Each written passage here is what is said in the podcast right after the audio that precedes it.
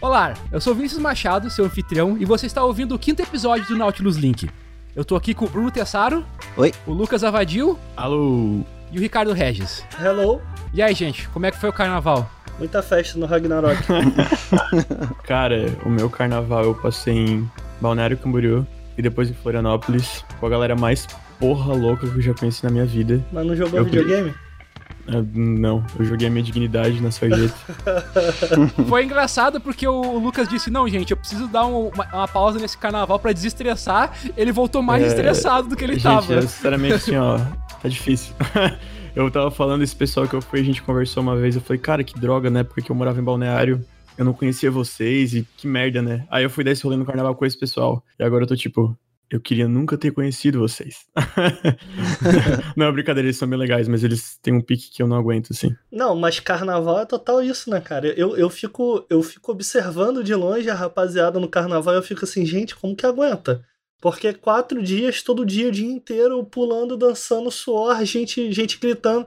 Deus me livre. É isso que eu tenho a dizer sobre o carnaval.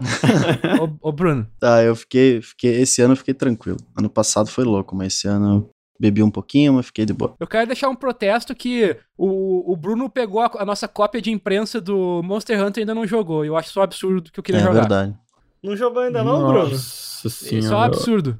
Nem abri, cara. Só ativei ele. Bom, se é a primeira vez que você tá ouvindo, deixa eu explicar rapidamente o nosso formato. O Nautilus Link é um podcast em que cada um traz um tema pra debater. A gente acaba divergindo bastante dos temas e às vezes vai pra uns lugares inesperados, mas sempre tem coisas boas pra se tirar. Bruno, Oi. vamos fazer algo útil, vamos fazer cultura. O que, que você trouxe pra gente aí pra debater? O assunto que eu trouxe hoje foi eh, mais um, baseado num texto do Gareth Damian Martin, que ele escreveu Crush, pro. muito foda. Esse cara Ah. aí, puta que pariu. recomendo. Ele é ferra. Ele escreveu pro Eurogamer sobre o remake Shadow of the Colossus, como a fidelidade ao realismo desse novo jogo meio que prejudica o expressionismo do antigo jogo. Ele dá um exemplo da- das colinas, que antes eram cores chapadas, agora é uma descrição de uma colina, né? E antes era uma representação de uma colina. Então, tipo, o mundo inteiro deixou de ser um aberto à imaginação e passou a ser um negócio mais exato, mais realista, né? Então ele meio que perde um pouco dessa dessa característica meio de sonho, assim. Ele dá um exemplo do, do quadro do Caspar David Friedrich, o alemão lá, o Viajante sobre o Mar de Névoa, que é meio que é uma figura, assim, olhando para um, pra um vasto campo enorme, e tu, ele meio que... Clássico, né? Isso é é engraçado. Muitos eu- jogos tu vê, É, o do isso, próprio Dark é. Souls 3, cara. Não, eu achei muito interessante porque eu não. eu, tipo, eu conhecia a, a pintura, mas eu. Ainda bem que o nunca... Ricardo esperou o Bruno terminar de falar, né? Hum, Não, mas... Não, é só um, é só um, um, um adendo, porque isso é muito legal, cara, esse lance da pintura. É, é, é, eu só queria pedir pra galera é, é, ir ver o quadro, cara, porque eu achei muito interessante, porque eu já conhecia, mas eu, olhando pra aquilo e lendo um pouco mais a história nesse artigo, tipo, eu, eu me toquei, cara, realmente, sabe quando algo clica na sua cabeça e fala, ah, é, tá aí, verdade, sabe? E isso foi bem interessante. É, dá pra deixar um link do, do, do quadro na descrição. Eu não sei, eu nunca li essa matéria que vocês estão falando e eu não Tá vendo? Por isso que eu tô reforçando pra você ver o quadro. Não, cara, o quadro, ele, ele- o cara basicamente disserta como ele deu. Ele basicamente foi ele quem deu vida a todos esses jogos. Não, não diretamente os jogos de open world, mas toda a lógica. Que só de observar o, o quadro você conseguia é, imaginar o mundo com. O, o mundo que estava à frente dele, né? Então, você pega a capa do Zelda e vários outros jogos, é uma referência clara ao quadro, e eu achei muito interessante. É, ele meio que mostra um personagem que não é você, né? Então é a terceira pessoa. E nessa busca pra explorar um mundo que tu não consegue entender muito bem o que ele é à primeira vista. Não, desculpa, eu só interrompi porque esse é só uma passagem pro, pro assunto principal, mas eu acho que é, é muito legal isso. Tá, vamos voltar. Ah, ah, daí no texto, o, o Gareth fala que, que os detalhes escondidos dessa pintura meio que evocam essa sensação de querer saber o que tem nesse lugar, né? O que tá fazendo ali, tá, tá, tá, o personagem tá fazendo ali. Só que sempre tem essa desconexão do jogador com a- o personagem em terceira pessoa, porque ele é um avatar, né? Então tu, tu meio que entende o que se passa por trás daquele personagem, por mais que o Link seja um personagem mudo, que li, que faça essa ligação com você, ele ainda é um personagem naquele mundo. né? Então ele meio que fala um pouco dessa desconexão com, o- com o jogo e que você nunca realmente está naquele cenário. E, e ele fala sobre o, Shadow, o remake, que ele perdeu um pouco dessa, desse onírico, né? E por mais que eu, eu concordo com isso, eu acho que até que a, a, luz, a iluminação do Shadow of the Colossus antigo, ele tinha muito mais essa pegada de sonho, até mais do que a, o realismo da folhagem ou das rochas. Só que eu ainda acho que o remake, por mais que seja mais realista, ele ainda tem muito dessa, dessa busca, entendeu? Desse, desse ambíguo, desse onírico. Eu discordo em partes dele, né? Apesar disso. O texto é muito bom, o cara é muito foda. Mas enfim, vale a reflexão. Tipo, vocês já tinham parado para pensar sobre isso? Algum jogo antigo meio que se vocês lembram de algum jogo antigo que deixa lacunas assim para que a imaginação preencha, entendeu? Porque hoje em dia com o realismo fica muito difícil esse tipo de coisa acontecer. Acho que ele até dá um exemplo de The Witcher 3 também, que é meio que é aquilo e ponto final, não tem como tu imaginar mais do que aquilo que tá sendo mostrado, né? E eu lembro de uma coisa que eu acho que era foi com Final Fantasy 1, que eu conversava com meus colegas, tipo, falava sobre o jogo, não, porque quando o personagem morre, tu tem que levar ele pra igreja e tal. Aí tu fala com o padre e vem um anjo e vem uma luz na igreja, preenche a igreja inteira. Um negócio bem RPG, assim, RPG de mesa, sabe? Imaginando e tal. E eles ficavam, caraca, esse jogo deve ser muito foda. E, na verdade é um, um monte de spritezinho, né? Mega feio. Mas ele ainda dava essa. Tu imaginava muito do que estava acontecendo, só que não tinha nada acontecendo, né? E eu acho que perdeu um pouco disso atualmente. E o que vocês acham sobre isso? Eu acho que isso obviamente existe, mas eu acho que, por exemplo, nesse caso do Shadow of the Colossus, especificamente falando de um remake, a, a visão original, a ideia original foi um pouco prejudicada. Eu até comentei no grupo, eu postei lá para vocês, mostrando aquela GIF comparando o Wander correndo, é, que daí obviamente não é, não é exatamente a parte do menos é mais, mas basicamente o Wander correndo, como ele era muito mais expressivo quando ele tava correndo, por exemplo, fugindo de um colosso no, na versão original, tanto no remaster do PS3 como na versão do PS2, e como no PS4 ele ficou meio sem vida, sabe? Tem essa outra parte do, da própria estética do, da, da, versão original. Obviamente, eu imagino que também, graças a limitações técnicas, eles usavam outra coisa para passar essa sensação de sonho, de. Eh, exa exatamente esse do menos é mais. Isso sempre existiu, né? Quando se tu pega uma obra antiga e tu vai fazer um remake, tu vai tirar. É, tu vai acabar indo pro realismo, ou algo similar a isso, talvez substituir o realismo por outra coisa, mas que vai perder um pouco dessa essência. Eu acho que não tem tanto problema, de... às vezes, sabe? Tipo, no Shadow of the Colossus me incomodou. Agora, tem outros jogos que não necessariamente me incomodaram. É complicado, sabe? Porque, tipo assim, é uma coisa que. Tem um novo, tem esse novo, essa nova versão. Mas ainda tem a antiga para quem não estiver gostando dessa, sabe? Então, para mim é um ponto meio. No, especificamente do Shadow of the Colossus, claro, né? Porque tem jogo que, obviamente, é muito difícil de jogar hoje em dia jogos antigos. Eu acho que a parte de imaginação hoje em dia ainda pode existir mesmo com visuais super complexos, sabe? Às vezes, a, ou, às vezes jogos indies fazem isso que eles não têm o mesmo orçamento e a mesma disponibilidade de recursos. Então eles acabam fazendo do menos é mais, às vezes através da narrativa, às vezes através do visual. Por mais que a mecânica esteja, às vezes, falando aquilo ali, tu, tu imagina aquilo na tua cabeça, né?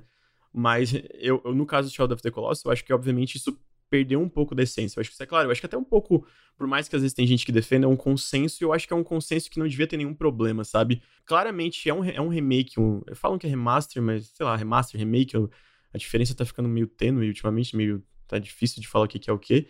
É uma crítica super válida e que a galera devia aceitar na boa se alguém comentasse. Eu acho que é justo não se incomodar como é justo se incomodar, sabe? Não, eu não eu sei o não... que pensar, cara, porque olha só, ao mesmo tempo, eu li muitos comentários falando como a magia do jogo se perdeu porque existem muitas estatísticas nessa nova versão. Porque você pode parar o jogo e ligar um modo foto. Cara, até onde isso não é um pouco de é, glorificar demais o passado, sabe? Em vez de é, olhar de uma forma real para aquilo ali, sabe? Olha só, tem um, um vídeo ensaio muito bom do Cigarettes. É o, eu vou botar na descrição. Cara, o nome dele eu vou trucidar agora, me desculpa, mas é o Emer Alasser. Eu acho que é assim que se pronuncia, não tenho a mínima ideia. Que ele fala sobre o também o remake do Shadow of Colossus e como ele é um exemplo do triunfo da tecnologia sobre a arte. E ele chega a falar disso da parada das estatísticas e do modo de foto. E ele diz que até coisas assim, como essas coisas, podem ser pequenos detalhes, mas elas mudam a forma com que a gente interage com aquilo Ok, mas ao mesmo tempo, quando as pessoas param para debater sobre 30 e 60 FPS e um diretor vem, a, vem fazer uma matéria, vem, vem falar, como foi o caso do, do, de um dos diretores da Ubisoft, que 30 FPS mudava a percepção de como você viu o jogo dele, por isso ele o jogo deles era 30 FPS, a galera fica mega puta, porque aí não, aí não tem diferença. Não, cara, eu, eu acho assim. Eu acho não, que opções sempre são boas. Então, por exemplo, eu acho que uma coisa é tu jogar o remake do Shadow of the, Shadow of the Colossus e os visuais são diferentes. Uh, muita coisa ali é diferente. Agora, se assim, alguém reclamar, para mim, por mais que eu entenda o ponto, alguém para mim reclamar que tu pode apertar Start e clicar no Photo Mode, é frescurada e, cara, é bobajada. Eu acho que essa pessoa não devia ser cara, escutada. eu ainda não li um argumento que me convencesse de que isso faz sentido, sabe? Ah, não, porque isso daqui. Eu até entendo, cara. Ah, pô, porque isso aqui muda a minha percepção do jogo, mas assim, eu joguei o Shadow of the Colossus e, cara, eu não fiz nada disso. Eu só joguei o jogo, para deixar claro, eu não joguei o remaster do, do Shadow of the Colossus. Então, assim, a minha experiência com o jogo foi 11 anos atrás, cara. E eu voltei a jogar e, cara, de boa, foi, não foi a mesma experiência. Eu, será que não estão glamouralizando demais o passado nesse sentido, cara? Não, olha só, olha só. Primeira coisa, isso do, da interface é válido de se discutir porque, cara, se é a primeira vez que a pessoa tá jogando isso ali, principalmente, muda a forma com que ela interage, sim. Então, mas e... o modo foto. Calma, então, não, o modo calma, foto, calma, calma, deixa eu falar, deixa eu falar. modo foto. Ele já vem desabilitado, cara. Não, e tipo, e fora que se for falar em interface, a interface PlayStation 2 é, é, é convenhamos, né, cara? Atrapalha muito, cara. O cara que quer reclamar de photo mode, deixar de reclamar, ele tá super, pô, pode ficar à vontade, eu vou discordar e achar ele idiota. Ponto. Agora sim, o meu ponto é, eu como desenvolvedor, Uh, e eu pensando, pô, no público geral, o que, que seria mais legal? Se, eu, se, alguém, se algum desenvolvedor escolhesse, é, escutasse um cara reclamando, falando que, nossa, isso aqui ah, tira a essência da experiência, um photo mode que é opcional e tá escondido no menu, cara, eu acho que o desenvolvedor é idiota. Não, não tá escondido no menu. Você aperta R3 e L3, não é isso, Bruno? Não. R3 e L3 não, sendo. Não, tem que habilitar, tem que ir lá em opções e habilitar o photo mode, daí tu aperta para baixo, aí ele, ele ativa no jogo. Mas você acha isso besteira também, Bruno? Você acha que muda a percepção do jogo? reclamar do photomode faz o menor sentido para mim.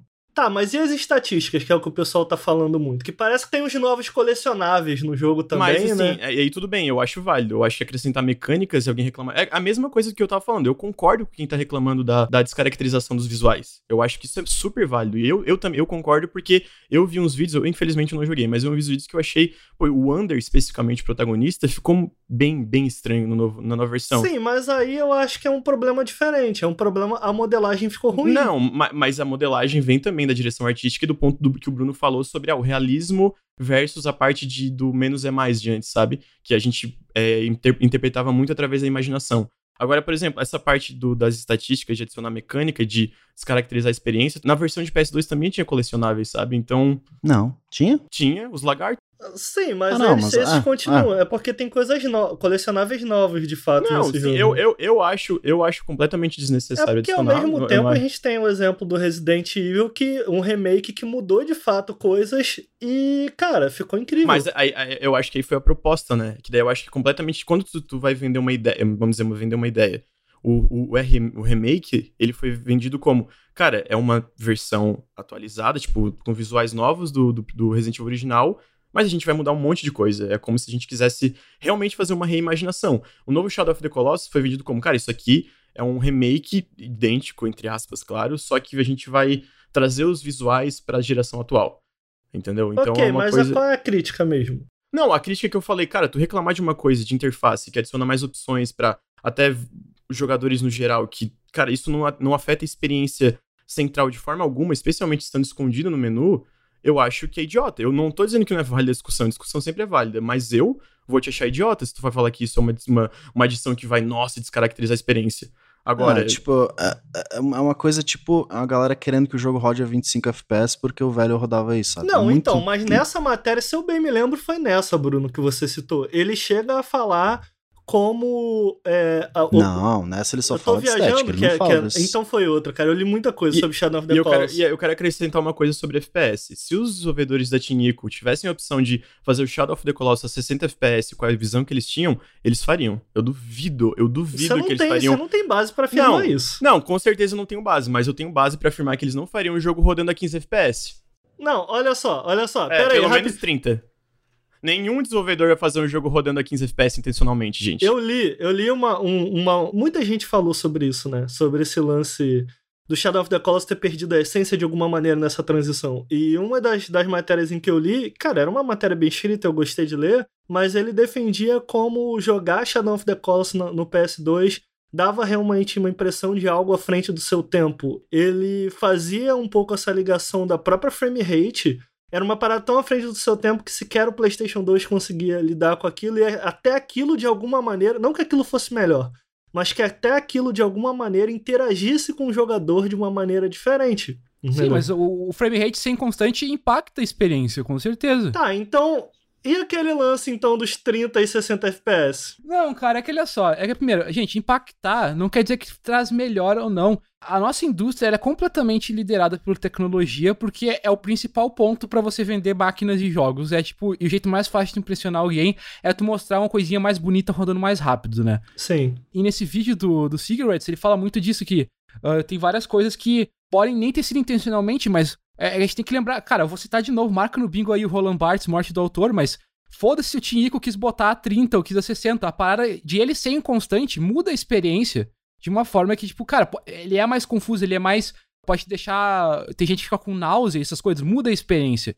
Não necessariamente pra melhor, isso tem que lembrar sempre.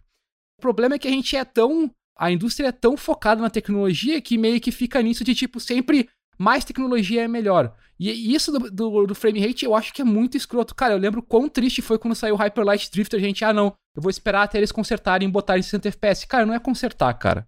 Mas eles botaram, né? Mas Ok, meio mas que eles faz uma puta diferença, sabe? Não- Tu, como jogador, tu, como uma pessoa que vai ser o alvo dessa experiência que ele criou, que vai, vai de fato jogar e sentir as coisas, beleza, tu vai interpretar e tu vai ter tua própria experiência. O que, que eu digo é o seguinte: falou assim, ah, não, o 15 FPS muda, e como o Ricardo falou que na, na época, eu acho que tu mesmo falou, na época isso acabou dando essa sensação de ser à frente do seu tempo. Cara, tudo bem, mas assim, é aquela discussão de, cara, isso também não é glamorizar o passado, tipo. E aí, isso é porque eu acho que tu tá, tipo, exaltando uma coisa que, cara, eu, eu, eu tô dizendo assim, ó, que nem eu falei, beleza, 60 FPS talvez os desenvolvedores não, não queriam. Mas eu duvido que tu, como desenvolvedor, tipo, tu, no caso, o, o pessoal da Team como desenvolvedor, queria fazer um jogo rodando aqui em 15 FPS, entendeu? Não, Então mas é uma não é parada isso que realmente não, foi não, limitação não, aquilo não, ali, não não é foi isso, uma- não é isso que eu tô falando. Eu tô falando assim, primeiro que a gente tem que lembrar que, tipo, eu acho que o desenvolvedor, ele tem sim o direito de querer colocar frame rate, por exemplo, o cara coloca 30, já vem um monte de PCista idiota vir reclamar. Até que tinha aquela comunidade. Steam, curador do Steam, ah, frame rate police que é nojento, cara. Porque, primeiro, tem a, a limitação de, vai, de orçamento, essas coisas. Cara, esse jogo dele foi feito pra rodar 30, não tem, tipo, ah, não, é escroto é errado. A outra é que, cara, vai ver, o cara prefere o jogo dele como é 30. E desculpa, a gente tem que parar de pensar que o jogo é feito só pro consumidor. Ainda é uma parada que o cara tá criando, sabe? E esse é um problema que o consumidor tem muito, que é tipo, não, cara, tem que ser do jeito que eu quero. Porque a gente ainda vê videogame só com produto. Compara com, com o cinema, cara. Quando teve a parada do, do Hobbit, de ter a 48 FPS, sabe? A quantidade de discussões que teve em cima daquilo. A gente tem uma dificuldade muito grande de, de respeitar a forma, eu acho. Tanto é que eu li uma entrevista muito boa de uma diretora de fotografia, é a. Ah, meu nome é a Reed Moreno. Ela dirigiu um dos episódios do Conto da Aya, que eu não assisti, mas eu vi por causa do. Ela fez a fotografia do documentário da Joan Didion, que é incrível. E ela tava falando sobre como, quando começou a sair aquelas TVs que fazem a interpolação, meio que coloca 60 FPS em qualquer coisa, sabe? O motion smoothing. Que ela falou que a primeira vez que ela, que ela viu aquilo, tipo, no negócio que ela fez, ela sentou e, tipo, ela se sentiu horrorizada, sabe? Que, ah, ok, jogaram fora todo o meu trabalho. Porque a questão é, tipo, ah, ela usou tal lente, sabe? Ela, ela gravou em 24 quadros. Isso tudo influencia como ela vai fazer os takes, sabe? Tipo, a gente tem que começar a, a respeitar mais essa parte tecnológica também, porque, cara, é uma, é uma escolha assim, sabe? Tanto é que, cara, tem gente que tá fazendo jogo pra Dreamcast, pra PS1 hoje. Sim. Sim, não, eu concordo plenamente, mas eu acho que isso é uma, uma, uma- uma fuga muito fácil de às vezes o jogo realmente ter algum problema técnico e tu falar que, ah, não, isso era minha intenção artística. Tipo, o jogo não roda, trava, tu perde tudo. Eu sei que, tipo, ah. Ah, mas é um caso, é um caso bem Não, são extremo. coisas bem diferentes, não, vai. não, justo também, mas, por exemplo, é porque assim, ó, é a mesma coisa de tu, é, tu tá falando isso, tu também tá se botando numa posição que tu não tem esse conhecimento, entendeu? Pô, no caso do Hyper Light Drifter, que foi realmente, eu concordo que foi ridículo, a galera, meu Deus, tinha que ser 60, que é, bo- é uma bobagem, tipo assim, afeta a experiência pra alguns? Afeta. Eles estão no direito de reclamar? Tão. Tipo, tu não pode falar que, nossa, meu Deus, é, é absurdo eles reclamar. Eles, eu acho os dois lados idiotas. Eu acho esse cara que reclamou do Photo Mode um argumento completamente sem noção e até um pouco elitista. Eu também acho o argumento de 30 FPS elitista e meio bobagem. No fim, eles adicionaram uma, uma opção de 60 FPS, o pessoal do Hyperlight, porque eles quiseram, eles tiveram a oportunidade, e no fim eles acharam que faria diferença pra experiência. Mas eu acho que, cara, é, ter o debate e falar se isso é bom ou não, não tem problema É nenhum porque também. no, no videogame não tem só a forma como você vê, mas também a forma como você interage. No caso do Hyper Light Drifter, o 60 FPS sem dúvida deixou ele, que é um jogo de ação bem fast-paced, bem rápido, é, mas preciso. Então eu fico dividido né, né, em relação a isso, sabe? Ao mesmo tempo Com o filme, ok, você só está assistindo. Com o jogo, você está assistindo e interagindo. E a parte jogo, muitas vezes, depende dessa parte de como, como ele se apresenta. Então, no, no caso do Hyper Light Drifter, o fato dele se apresentar a 60 FPS faz a diferença. Tem um caso clássico, cara, que é o do Dragon's Dogma, como ele ficava em letterbox, né, cortado em cima e embaixo no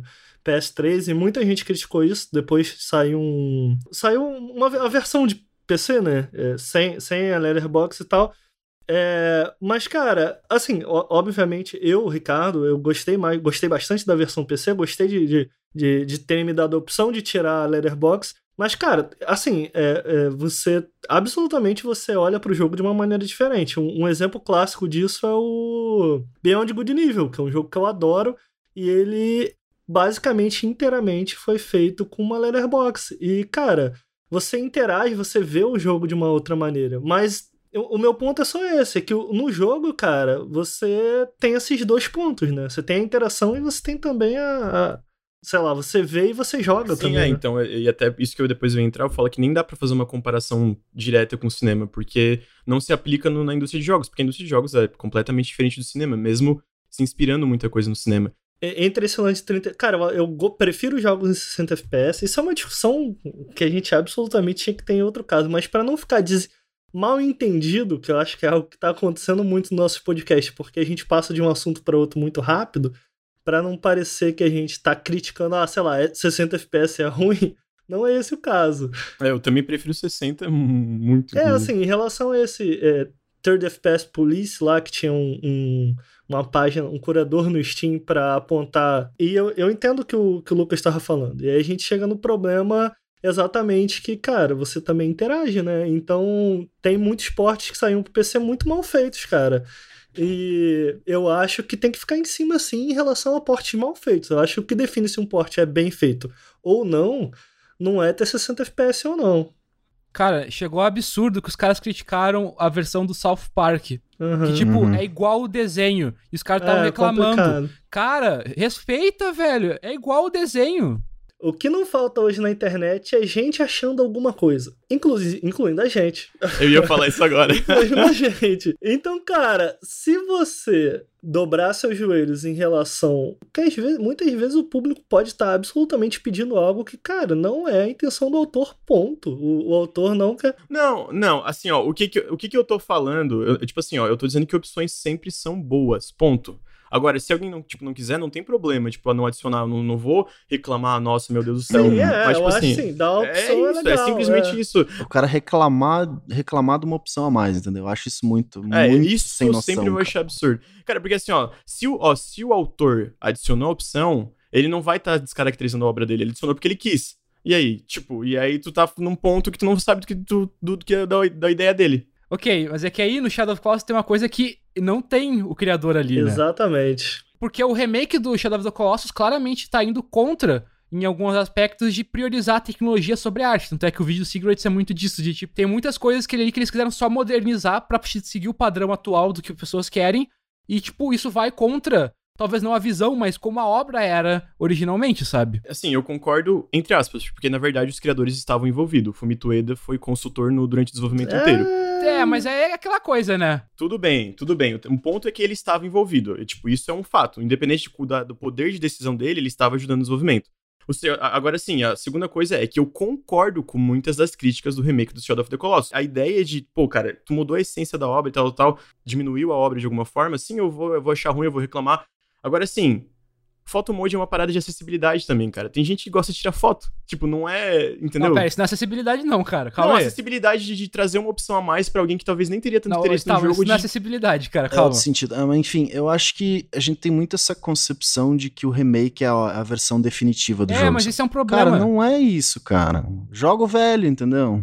A partir do momento que tu tem um remake, o consumidor, tipo, médio, ele não vai mais, ele não vai mais ver as outras como opção. Ainda mais nesse caso que, tipo, é uma cópia de PS3 ou uma cópia de PS2, tá ligado? Tipo, tu não tem. Mas esse consumidor médio provavelmente nunca veria. Ele nem jogaria o jogo em primeiro tá, lugar. mas nesse caso Shadow of Colossus, ok, mas olha só, mas vai, vai que, que é, é um jogo que é mais que, tipo, é mais popular, tá? Primeiro, o Shadow of Colossus atinge mais pessoas que não necessariamente estão ligadas nisso. E, tipo, pessoas novas também vão jogar esse remaster, sabe? Tipo, vai ter uma criança aí que vai comprar esse jogo, cara, que não jogou os outros, entendeu? Cara, mas aí eu não vou achar de forma alguma isso ruim, tá? Pode pegar uma visão diferente da visão original, mas, cara, ele vai trazer. Não, ele, ele vai jogar. Não, ele não tá errado em jogar, mas a parada é que, tipo. Ele, não, assim, trazer, trazer uma experiência que, por mais que esteja um pouco distorcida da visão original, pra um público maior que pode talvez ficar interessado e atrás de jogos como The Last, do The Last Guardian e jogos trazem uma experiência parecida com Shadow of the Colossus, isso para mim não é ruim de forma alguma. Olha só, a gente concorda aqui no ponto em que todas essas adições, ou a gente falou aqui de letterbox, de 30, 60 FPS, etc., muda a forma como você interage com o que tá na tela? A gente concorda nisso? Acho que sim, ou não? Sim, concordo. Tá. Então, a gente tem um modo foto em um jogo que. Vou, vou usar a palavra provavelmente. É sobre você ser o vilão daquela história. E sobre. É, sobre. So, cara, sobre um, sentimentos que vão além do turismo. Será que você parar para tirar fotos de onde você tá? Ah, olha eu aqui matando o Colosso. Será que isso não muda de uma forma muito profunda a forma como você interage com o jogo? Eu não acho, eu acho cara. Mas é culpa do jogo que ele tem essa opção. Não, Sim. então, mas no original não tinha, esse é o meu ponto. Eu... Tá, mas tu podia pausar o jogo e ficar tirando fo fotinha com a tua câmera, por exemplo. Ah, Bruno, podia fazer é diferente, cara. O jogo tá incentivando nesse caso. Galera, é, é, aí de novo vem pra glamorização do passado. Hoje, hoje, um recurso que tá ficando cada vez mais popular é o Photomoji. Cara, vários jogos, inclusive jogos introspectivos, jogos até às vezes independentes, que a, a ideia é tu, sei lá, é, absorver a experiência. Por, tudo bem, no Shadow of the Colossus não é necessariamente tu ser turista, mas assim, vários jogos tem um recurso. Aí, tipo, é um recurso que. E aí tem é um recurso comum. Eles adicionaram, porque, cara, é uma opção. De... Quando eu falo Mas de. Mas muda ou não muda a forma como você interage cara, com o eu não acho que muda de uma forma que tu tá falando. Eu não acho que é relevante bastante. Eu acho que a maioria das pessoas não se importam e não se importariam mesmo se fosse lá no PS2, entendeu? Elas só estão se importando porque é diferente. Não, é só eu, por causa tô, disso. eu tô, na verdade, questionando, porque eu, eu, comecei a discussão falando como eu acho que isso é um pouco glamorizar o passado, mas eu, eu, eu me refiro especialmente a esse lance das texturas e tal eu posso aprofundar sobre isso? Vocês me deixarem? Que eu, ninguém me deixa falar? Não, é que assim, é só não acho que é glamorizar o passado, porque nesse caso eu não tô querendo a tecnologia do passado, eu tô querendo a obra original, entendeu? Pra mim, tipo, cara. Ah, se... a gente tem um remaster, cara. E o remaster de fato é fiel. Mas ela é diferente da do PS2. Mas, cara, também é diferente. Cara, mas olha só, tá, peraí, gente. Eu acho que, cara, a gente vai tretar muito hoje. olha só, gente, gente, gente, gente, gente. Calma, eu, Vinícius. Não, fala, não, querido, é, é que hoje eu tô ansioso, desculpa, mas olha só. A questão não é a parada de, ok, tem que ser idêntico ao PS2, porque no PS2 é mágico, aquele tempo era melhor, no meu tempo tudo era melhor. Uhum. A questão é respeitar a obra e ser fiel, é exatamente isso. As mudanças que tem na versão do PS4, elas vão contra a, ver a versão original. Quanto o, o, remaster do PS3, não é isso, entendeu? É isso que eu quero deixar bem claro na minha visão. Mas se eu disser que eu discordo de ti em relação ao do PS4. Cara, mas eu acho isso um pouco inegável, você não acha, Bruno? Que, que algumas coisas vão absolutamente contra a, a visão original. Pô, eu tendo jogado nas minhas primeiras horas é, de novo, eu joguei o original há 10, 11, 12 anos atrás, não lembro quando saiu. Ainda que eu entenda esse argumento que como dava para você imaginar e etc, o que eu acho lindo, cara, e eu acho que faz sentido e tal. Ao mesmo tempo, eu acho inegável que a, a, a sua relação com o jogo muda de alguma forma. Eu, eu, eu sinceramente acho que eu não tenho tantas críticas é, pro fato das texturas serem mais definidas ou coisa do tipo, eu acho que as minhas maiores críticas são exatamente na mudança artística de certas coisas. A, a, iluminação é bem diferente. Tem muito mais mato e árvore. Cara, tem, eu senti pouca fumaça. É, eu acho que tem, em especial Sim, tem, no, no, Com certeza. Né? No... Até, até, na, até, na, até se tu comparar a versão do PS3 pro PS2, tem muita pouca fumaça. E eu acho que isso muda muito a forma como você interage com Mas o jogo. Sabe o que, que qual que é a maior diferença do jogo? Pelo ah. menos a, a, minha, na minha percepção, é a época. Tu nunca mais vai conseguir replicar aquele primeiro colosso, aquele. Sim. Caralho, olha essa criatura. Esse bicho tá, tá vivo, entendeu? Isso nunca mais vai acontecer, cara. Porque mudou muito. Não tem como tu replicar isso aí na época. Não é impossível. Pode esquecer. Só pelo próprio console, pelas próprias funcionalidades que ele tem, de ter gente podendo mandar mensagem, de estar online, e toda essa parte de interação social que tá o tempo todo nos, em todos os consoles atualmente, isso já muda a experiência. Então, eu não é... tenho certeza, são coisas diferentes. É, eu acho que são mudanças sim, mas são mudanças de grau diferente. fechando aqui com, com, com o que eu acho, cara, a respeito disso tudo, tendo jogado. E eu, eu tenho um carinho enorme pelo jogo, cara. Eu concordo com isso que você tá falando, acho que isso faz muito sentido, Bruno. Eu não tinha pensado nisso. É... Mas eu acho que as diferenças vão além. Independente da, da, dessas diferenças. Cara, ser um jogo diferente, apesar de ser um remake, eu recomendo muito. Agora, se eu fosse recomendar pra uma pessoa, a primeira vez que a pessoa vai jogar Shadow of the Colossus, cara, joga o original. Ou joga o remaster, na melhor das opções. Eu acho que as, as mudanças na forma como você interage com o jogo vão um pouco além. E eu absolutamente acho besteira, porque para mim não mudou minha experiência esse lance do, do de, de, você poder tirar foto não, ainda que eu concordo que sim, concordo, concordo que sim, muda a forma como você interage com o jogo, mas eu optei por não utilizar aquilo. É, então acaba sendo isso, acaba sendo uma opção. O meu problema com esse argumento, cara, é que o próprio PS4 tem um negócio de photo mode, tu aperta Sim, um botão e tira é foto. Uhum. Então é muito bobo, velho. Então reclama de todos os remasters existentes agora, porque vai é mudar um pouco a, diferente, a porque você pode pausar no meio de um ataque, você gerar a câmera, mudar a cor, saturação. Cara, mas assim, não é um, o Shadow of the Colossus não é um remake ruim. A gente pega remakes como o do Metal Gear Solid 1, por exemplo, que de fato mudaram muita coisa do, da, da intenção ali do Kojima, que ficou um horror. De diversas maneiras. Não chega a ser horrível, mas. Sim, tem graus de remake. É. A gente pode trazer isso outra vez pois também. É. Não, não traz não. Tô, tô vetando já. O que, que, que, você recomendaria, Bruno? Você recomendaria jogar o de PS4? Eu total recomendo jogar o remaster, cara. Hum, Cara, tanto faz. Sério? Pra mim, tanto faz. Cara, eu, eu senti a mesma coisa que eu senti jogando do PS3 nesse do PS4. Ah, mesma não coisa. sei, cara. Quando eu paro de noite para lembrar do jogo, eu não vejo a versão do Play 4 ou do Play 3. Eu sei que aquela experiência foi aquilo e ponto final. Para mim é muito parecido, cara. Eu entendo a reclamação, mas é muito parecido. Sério, cara, eu, eu achei bem diferente. Eu, eu gostei muito, mas achei bem diferente, cara. De certa maneira, assim. A, o primeiro Colosso, eu lembro que. É, é foda, porque você tem razão quando você fala que nunca vai ser igual isso. Mas, pô, eu lembro absolutamente, eu lembro, cara, o primeiro Colosso que eu vi andando, eu falei. Cacete, cara. Não, não existe, cara. Isso é muito, Saca? muito e, foda essa parte. Quando você sobe nele, tá, no PS2 que eu tô falando, os pelos se movendo e tal. Agora, em especial a intro do jogo de PS4, eu falei, caramba, cara, isso tá bem bonito. Apesar das diferenças, né? Aquilo tava me agradando bastante. Eu falei, uau, cara, isso tá muito bonito. Mas quando eu realmente cheguei no primeiro Colosso e eu fiquei com uma pulga atrás da orelha, eu falei, cara, eu não sei, tá faltando alguma coisa, cara. Uhum, não tem o mesmo impacto.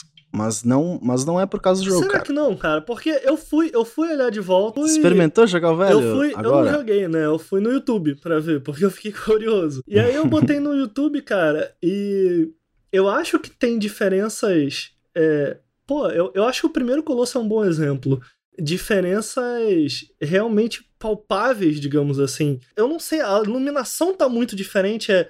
Tá tudo muito uhum. claro, tá tudo muito amarelo, enquanto no original era uma parada meio que dessa. Esses tons de cores do amarelo pro verde. E, cara, eu sinceramente acho que isso faz a diferença, cara, de como você. Porque essa, essa primeira visão do Colosso é muito marcante, né? Muito significante. E sem dúvida, sem dúvida, tá? Você tá certo quando você diz, cara, é uma época que nunca vai voltar, mas eu não sei, cara, eu fiquei sentindo que faltava alguma coisa. E ainda que em outros momentos do jogo, como a parte que você mostra no vídeo do BRKS do da cachoeira e tal, eu tenha ficado cacete, cara. Isso, isso é totalmente o que tava na minha cabeça e não o que tava na tela. E eu acho incrível que isso esteja na tela agora, sabe? Que eu não esteja. Uhum. Cara, aquilo, é, aquilo ficou muito bonito, sabe?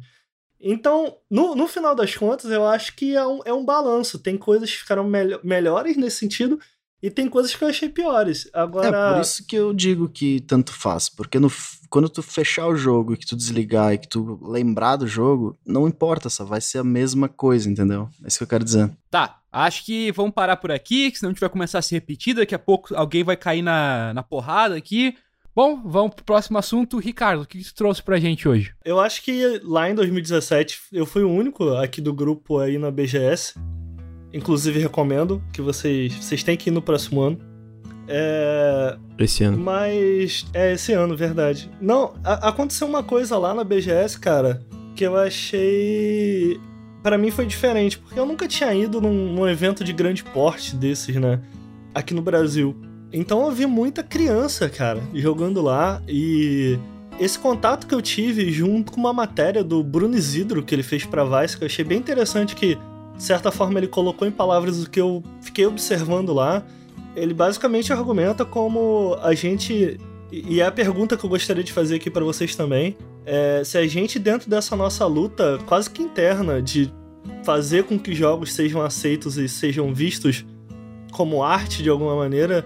E quando eu falo como arte, é, de novo, eu acho que a gente já citou aqui uma vez o texto da Thais Weiler, mas se a gente não tá de alguma forma limitando isso para uma certa faixa etária, porque eu acho que vendo lá o, o, pessoal jogar, e cara, eu tenho um sobrinho também, né, bem, bem pequeno, com o qual eu tento muito introduzir ele a jogos, e uma coisa que eu percebo é que, cara, parece que videogame não é mais feito para criança, sabe? Uma coisa que eu achei tão legal na BGS foi um pouco isso. Eu olhei e falei, caraca, que massa, assim, tipo. Faz muito tempo que eu não tenho esse contato de ver crianças jogando videogame. E quando eu falo videogame, talvez eu esteja absolutamente errado aqui em considerar consoles, sabe? Não os jogos de celular de maneira geral. Que é algo Sim, que eu tá tenho. Bem errado. É, eu tenho bem pouco contato com jogos de celular, mas do pouco contato que eu tenho, eu acho que é uma interação muito diferente, né, cara? É, é uma forma de se jogar muito diferente. E será que, cara, o fato dessa, de uma geração inteira estar tá crescendo mais ligado a esse lance do, dos jogos no celular, é, com exceção de alguns, alguns jogos como Minecraft e as várias variantes dele, eu sinto que você dar um controle na mão de uma criança é, parece de alguma forma intimidador, né? Será que isso não pode de alguma forma alterar também pra gente o nosso hobby no futuro próximo, saca? A, a minha pergunta é basicamente essa, e não só isso, é Cara, vocês acham que ainda existem, além do celular, sabe? Vocês acham que a, as grandes empresas por trás do, do, do, videogame, que é a Sony, a Microsoft, a Nintendo, vocês acham que elas desenvolvem de alguma maneira jogos pensando em criança? Não para criança, mas alguns jogos voltados, entende? Para esse nicho, digamos assim. É, é que assim, é, é, que tem uma coisa que é até um pouco curiosa, né? Tem até um meme que fizeram, tipo, ah, uh, Pokémon, né? Ah, o, a audiência alvo, que é criança, a audiência que joga adultos. E aí, tipo, uh, COD 4, sabe? Ah, audiência alvo, adolescentes, quem, jo quem joga criança, uhum. coisa assim. Porque tem muitas franquias que começaram com coisas de criança, né? Uh, que foram crescendo junto com isso. Tanto é que eu acho que é um pouco equivocado você falar que a Nintendo faz todos os jogos dela para criança. Cara, o Mario Odyssey, tu olha aqui cara, cara, eu acho que nenhum jogo da Nintendo hoje é para criança. Não, não, mas é que é, é, porque assim, a gente tá numa época um pouco delicada porque eles acabaram de fazer um, um projeto que é total exclusivo para crianças, né? O, o Labo ou Labo, eu não tenho, cara, esse nome é muito ruim de falar para quem é brasileiro. É, eu né? também não, boa, boa, boa dúvida. Que é uma coisa que é claramente só para crianças, né? uhum. né? Mas ao mesmo tempo eu acho que assim, cara, o Mario Odyssey ele até pode ser mais fácil de uh, chamar a atenção de uma criança, mas tem a questão de, cara, ele requer uma habilidade muito, muito alta. É muito difícil, cara. Eu acho que o 3D, de forma geral, ele adicionou é, essa, essa imensa dificuldade em navegar pelo que tá na tela, né? E eu falo muito isso porque eu tenho esse meu sobrinho e quando eu dou um controle para ele, até minha própria namorada, que eu, eu acho que serve como exemplo por ela jogar pouco videogame, mas uma das maiores dificuldades é exatamente em conseguir controlar não só o personagem na tela, que aí até vai, mas a direção em que a tela se move junto com você. Eu, eu, ainda que o Odyssey faça um trabalho excelente de câmera, cara, não é suficiente, sabe? E não só isso. São muitos comandos ao mesmo tempo. Eu acho que, ainda que ele tenha esse charme nostálgico e essa cara de jogo de criança, cara, você dá um jogo do Mario hoje, Diferente de você dar um jogo do Mario lá atrás, os jogos 2D, em que você andava para frente para trás e pulava e é, você entendia rapidamente a lógica daquilo tudo, é muito mais difícil. Cara, mas é muito mais difícil. É porque a gente tá tão acostumado com isso que a gente não sente mais. A gente perdeu a sensibilidade para isso. Mas, do, do, meu ponto de vista, eu não acho que a Nintendo faz mais jogos voltados para criança, sendo pensado para criança, sabe? Não, é assim, eu acho que ainda tem alguns que a fórmula não mudou o suficiente e que continua, por exemplo, eu acho que o Mario Kart ainda é Talvez. acessível. Cara, é. assim, eu falo do Mario, o Mario Kart, eu acho um ótimo exemplo, que esse final de semana eu, eu saí com duas amigas minhas e, o, e o- e um filho de uma delas, desculpa. E basicamente, ele ama Mario Kart, ele joga Mario Kart todo dia, ele tava falando que tava louco pra ir pra casa pra jogar o Wii dele, pra jogar Mario Kart com o pai dele. Uhum. Então, tipo, eu acho que a parada é, é muito, não é que é pra criança, é universal. Ele também joga Super Mario 3D World e ele tá louco pra jogar o Odyssey. Então, tipo, ele tem 6 anos de idade. E eu concordo que o Odyssey é bem difícil. E eu, mas assim, a parada de ser universal é que é muito intuitivo. É intu- não intuitivo, mas quando tu Puta, pega eu e tu vai jogar. É, que é não, é, não, então. cara. Não, não, não, mas não o Odyssey. Mas assim, os jogos que a Nintendo faz no geral, entendeu? Claro que tem, por exemplo, o Breath of the Wild, eu acho que é uma exceção bem clara, até porque os Zeldas no geral são uma exceção bem clara. Mas eu acho que a Nintendo no geral faz jogos univer- universais porque são intuitivos e não tem nenhuma coisa barreira de, ah, isso aqui vai ter linguagem, isso aqui vai ter violência. Cara, o Odyssey é um jogo muito difícil para criança. Mas é por isso que eu me corrigi, não necessariamente o Odyssey, porque esse, esse menino de 6 anos, ele, que é o Francisco, ele falou que tem dificuldade em jogar o Super Mario 3D World, mas ele adora o jogo, só que ele tem dificuldade. E só que ao mesmo tempo, tipo, ele joga o BlazBlue no Vita dele, sabe? Ele adora. Então, é uma parada muito universal e é difícil tu também Porra, saber. mas aí esse moleque é hardcore mesmo. Esse moleque é brabo.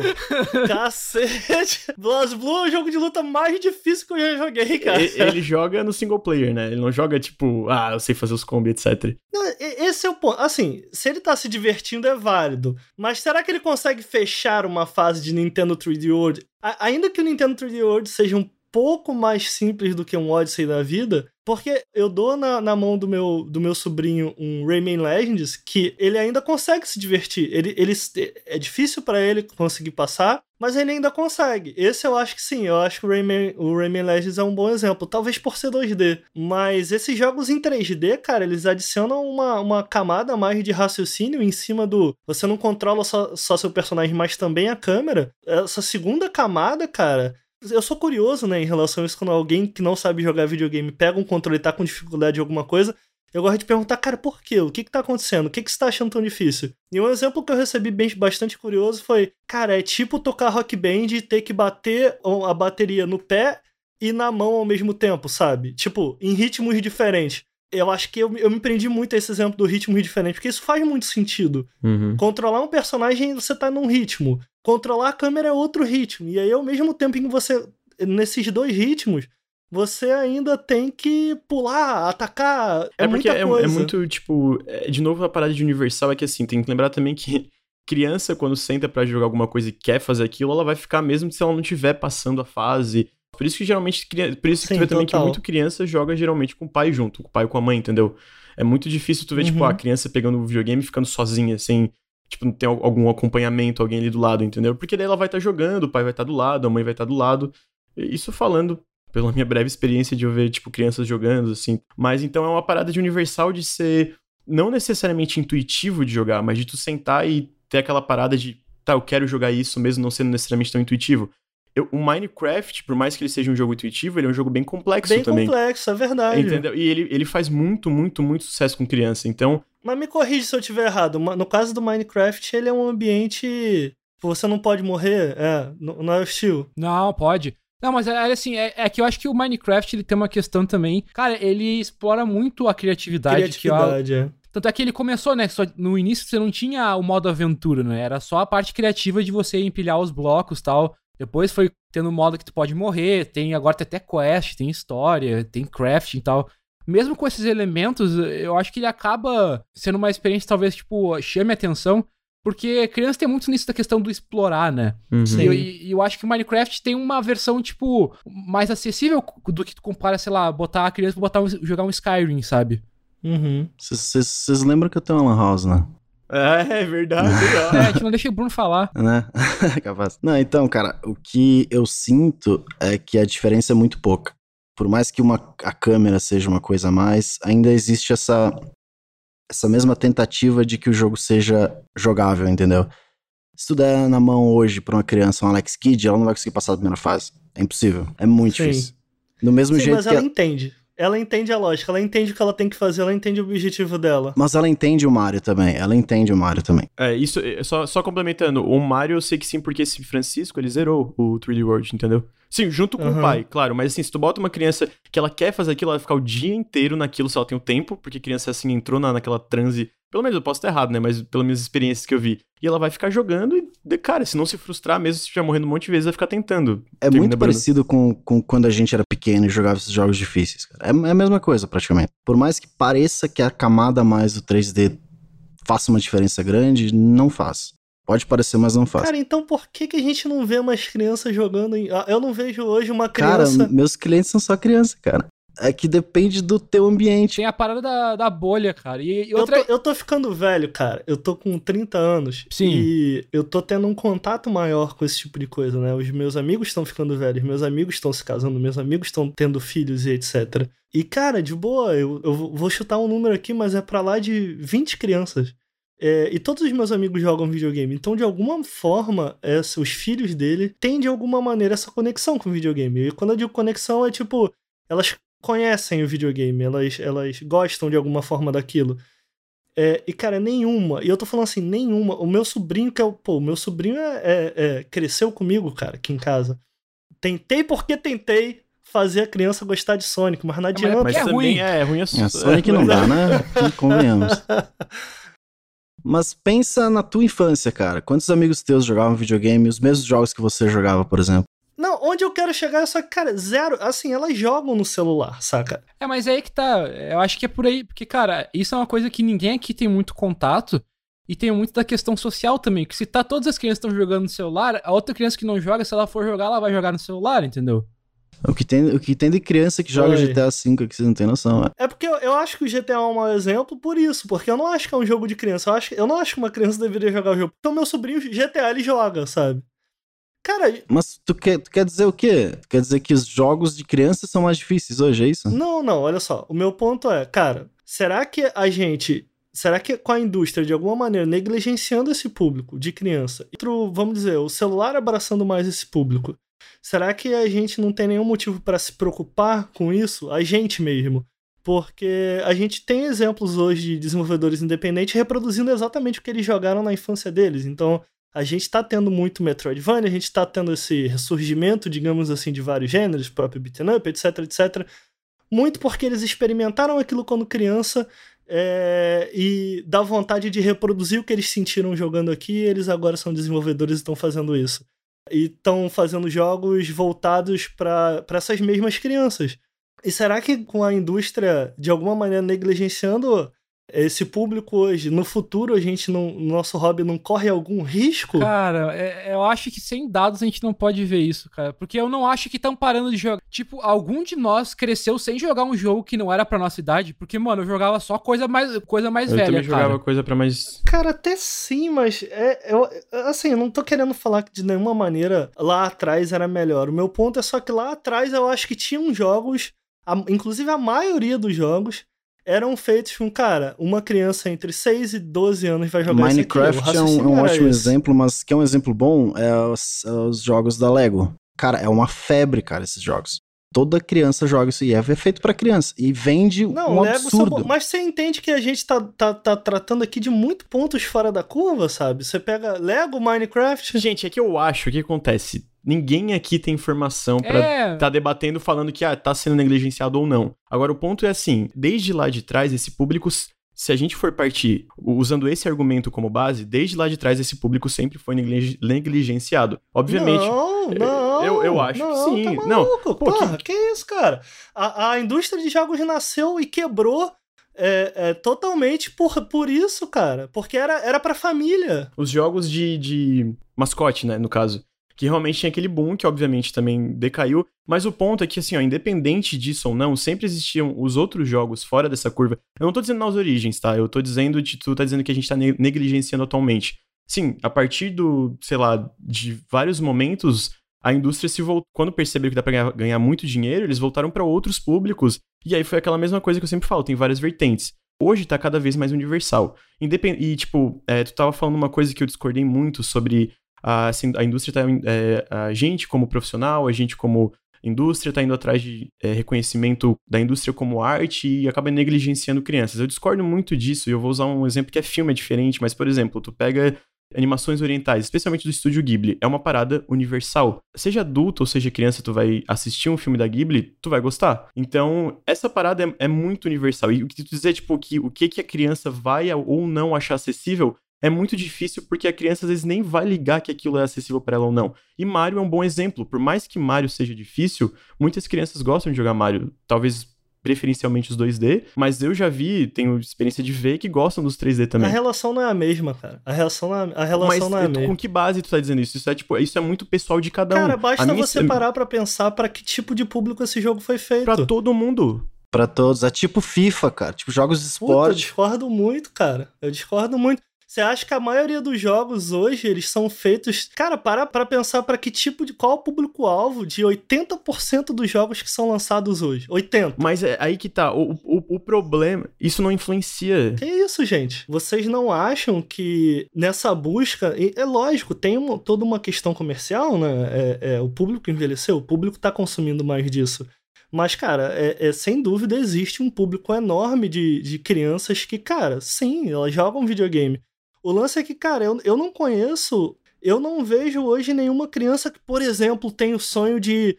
Pô, com criança eu tô falando ali na faixa de 6, 10 anos de idade, mais ou menos. Em que ela tem o grande sonho dela é ganhar um videogame novo. O, o meu sobrinho ganhou um PlayStation 4 e, cara, tudo que ele joga é FIFA. E eu fiquei, gente. Mas tu não acha que isso é ambiente? Com certeza. Esse filho da minha amiga, ele, eu a gente saiu esse final de semana, ele tava com uma camiseta que chama, é, tava escrito videogame também é cultura. E o que ele mais quer, ele, ele, ele, oh, ele falou pra mim, tá? Ah, porque o meu sonho hoje é ganhar um Switch. Então, tipo, isso é uma. Aí que, aí que vem. Eu não tô querendo, tipo, diminuir a tua opinião de forma alguma, mas eu tô dizendo tanto a minha opinião como a tua opinião é uma coisa muito limitada que a gente não tem realmente um argumento É, cara, pra eu falar, cara, é uma assim. pesquisa muito maior pra poder saber realmente, assim. Cara, o celular a gente não pode desconsiderar como, tipo, É, jogo outra pra coisa. celular, cara. Cara, é muita coisa, cara. E, tipo, é jogo, velho. Pois é, tem muito jogo de celular. Vocês não acham que essa, essa é uma dinâmica muito diferente nesse sentido? É que basicamente tu falou pra mim, ah, o meu sobrinho, pô, só joga FIFA. Cara, mas tu tem que entender. Por exemplo, na minha, na- no meu círculo social, ah, os meus amigos que jogam mais videogame, eles têm muito interesse por jogos tipo multiplayer. Eu vou usar CS, PUBG, é, Dota também. Então, assim, se tu for ver no público mais, mais casual, não é surpreendente teu sobrinho gostar mais de FIFA, sabe? Eu tenho muitos amigos que jogam videogame, mas só jogam FIFA. Mas tem alguns amigos que começaram, sei lá, eu vou, eu vou aqui ver um exemplo legal. O sobrinho da minha amiga. Ele tem 13 anos hoje, mas assim, ele joga bastante no celular ainda. Talvez, eu não sei se ele começou, mas eu sei que ele joga bastante no celular. E, tipo, só que mesmo assim, esse início do, do jogo, que talvez tenha sido no celular, e então com Minecraft, levou pra ele pra jogar jogo, tipo, como jogos como Undertale, comprar um Nintendo Switch, querer pegar o, o Zelda novo pra jogar. Então, é a mesma coisa lá de trás, às vezes. Tu pegava um jogo que era mais casual, que às vezes a pessoa parava naquilo ali, entendeu? E algumas vão parar ali, vão parar no FIFA, algumas crianças, vamos dizer assim, não, não que isso seja uma ok, forma mas eu, eu acho que eu acho que hoje eu quero explicar esse lance do, do celular. Quando eu falo que o que me- preocupa o fato desse público estar ficando só no celular, de certa maneira, porque às vezes parece quase uma distração, né? O celular, ele quase não é um jogo, é só uma distração. é. São como se fosse minigames, e, e esse é o ponto em que eu absolutamente não tenho certeza se dali evolui para outra coisa, se a criança sequer percebe que aquilo. Se a, se a percepção dela de jogo não muda a ponto de como aconteceu com várias. Eu, eu citei aqui, cheguei a citar esses meus amigos que estão com filhos, é, em que você dá o controle para elas e aquilo, cara, aquilo é quase arcaico, aquilo é quase. É, é- é absolutamente bizarro, sabe? É, é bem pouco intuitivo. E videogame, de certa maneira, eles perderam essa, essa sensibilidade, digamos assim. A gente tá tão acostumado e a gente espera tanto, por exemplo, você num jogo de ação quadrado, ok, quadrado ataca, X pula, que muitas vezes eu sinto que é, é, os tutoriais que tentam de alguma forma passar isso fazem isso de uma maneira horrorosa, porque te forçam a ler alguma coisa e, cara, absolutamente, absolutamente isso não é feito para criança. Então tem aquele exemplo clássico do Mega Man em que você vai andando e você, em, certa, em certo ponto, é obrigado a pular, porque senão você não avança e você tem que andar para a direita. Então você olha aquilo, ok, eu entendi, eu tenho que fazer isso, ninguém precisa me falar. Então, cara, eu acho que videogame, de certa, de certa maneira, perdeu essa sensibilidade de. É que eu acho que isso existe desde sempre, entendeu? Eu tava lendo uma, um art- uma matéria sobre o que é o- quem escreveu foi o Rami Ismail, que é o cara da Vlambir. Que vocês viram, né? Que ele fez um- um- uma experiência com a mãe dele. Basicamente, ele fala. Só que ele fala uma coisa muito interessante, que ele fala assim. a gente nunca considera isso que tem, tipo, existem barreiras de linguagem. Então, basicamente, tem uma barreira de linguagem de filme. O que, que tu precisa para ver um filme? Basicamente, tu precisa saber ou o idioma que está sendo dito no o que o filme está falando, ou tu precisa saber ler para ler a legenda. A barreira de um livro é, é, parecida, tu precisa saber ler o idioma do livro. A, a, música, às vezes tu nem precisa saber o idioma, só tu escutar a melodia, tu gostar, tu já, já, já cortou a barreira aí. Jogos sempre tem a barreira do controle, mas não só isso. Cada jogo tem um idioma, idioma próprio. Quando tu vai jogar um RPG, tem um idioma do, do RPG. Quando tu vai jogar um jogo de plataforma, tem o idioma do jogo de plataforma. Tu tem que aprender de tudo de novo, entendeu? Então, basicamente, por mais que tu tenha uma certa naturalidade quando tu tem essa experiência, sempre vai existir essa barreira, porque cada jogo tem um idioma completamente diferente. O meu ponto é um pouco esse, Lucas. Eu acho que a gente tá tão acostumado com essa linguagem que a gente perdeu a sensibilidade que outras pessoas podem não estar. Não, mas eu, eu concordo, mas aí que tá. Tu tá falando como se fosse uma coisa nova, isso existe desde sempre, entendeu? Cara, não, porque eh, lá atrás exatamente eh, essa, essa sensibilidade não poderia estar perdida porque eram os primeiros passos. Sim, tudo bem, mas ainda existia a barreira de cada jogo, cada jogo no arcade, cada um era um diferente do outro. Experiências universais que eu falo, por exemplo, teve um jogo que saiu agora chamado Florence, que não é público infantil. O, desenvolvedor do jogo, que um deles ele tra trabalhou no Monument Valley, ele fala que é um jogo para quem não joga videogame. Daí voltando para a barreira, tu fala que a gente tá dessensibilizado com como não é intuitivo, isso não é só para criança, cara. Tu dá um controle para alguém que é adulto e não costuma jogar videogame, a pessoa vai ficar, o que que eu estou fazendo? Não, total, total. Então, mas eu acho que esse, esse é um bom exemplo. Do adulto que não sabe jogar, eu também acho que esse é um mas bom exemplo. Mas eu acho que tá melhorando, porque com experiências assim, tipo, não, experiências sim, mais... Eu, cara, videogames são mais acessíveis nesse sentido. E eu digo acessível também de, de... A gente tem muitos jogos em português, hoje em dia a gente tem muitos jogos independentes muito baratos e a gente tem várias ideias sendo reproduzidas de diversas maneiras. Mas é lógico que, cara, pra criança encontrar esses jogos independentes, esse tipo de jogo, eu não sei, cara. Me parece que isso tem que vir de alguma maneira. Cara, não que as empresas têm que mudar o foco. Ah, não vamos mais fazer jogos para adultos. É mais que até os jogos para criança, cara, é essa coisa da sensibilidade. Eu acho que até os jogos, entre aspas, para criança, ou como o Bruno diz, para todas as idades, eu acho que eles não são para todas as idades, eles só acham que são. Eu, o NAC é um exemplo. Dentro da sua simplicidade, ele é complexo demais, eu acho. Mas Super Mario World, tu não acha que é complexo demais dentro da sua simplicidade? Pô, não acho não, cara. Você Sério? pula. É porque aí a, progressivamente ele vai te ensinando. Mas assim, o meu ponto é muito esse, esse fisgar inicial, né? Porque eu acho que se a criança tentar mesmo, ela mas, vai mas aprender. Deixa, eu, deixa tá? eu só fazer um parênteses. Tu não acha que tu achar que o Super Mario World assim é tu dessensibilizado uhum. para isso também? Porque se tu bota uma pessoa que não joga, eu acho que ela vai ficar perdida, cara. Puta, eu acho. Dá, Mario, dá Super Mario. Eu na, acho que vai. Dá Super Mario na, mãe, na mão da tua mãe, cara. Ela vai entender. Eu cara, ela duvido. vai entender. Não, ela não vai conseguir pular o primeiro Gumba nem a pau. Sim, cara, ela vai entender, cara. Ela vai entender. É só ela querer, é só ela querer muito. A não ser que ela fique. Tem mais o que fazer, seu merda. Para de mexer o saco. Mas daí é todo. Qualquer exemplo que tu deu é só ela pessoa querer. É foda. Se ela não quer jogar Sim, videogame, mas é, é que foda, tá. A né? mãe do Rami Ismail, ela quis jogar Final Fantasy XV, zerou o jogo. Nunca tinha jogado videogame na vida.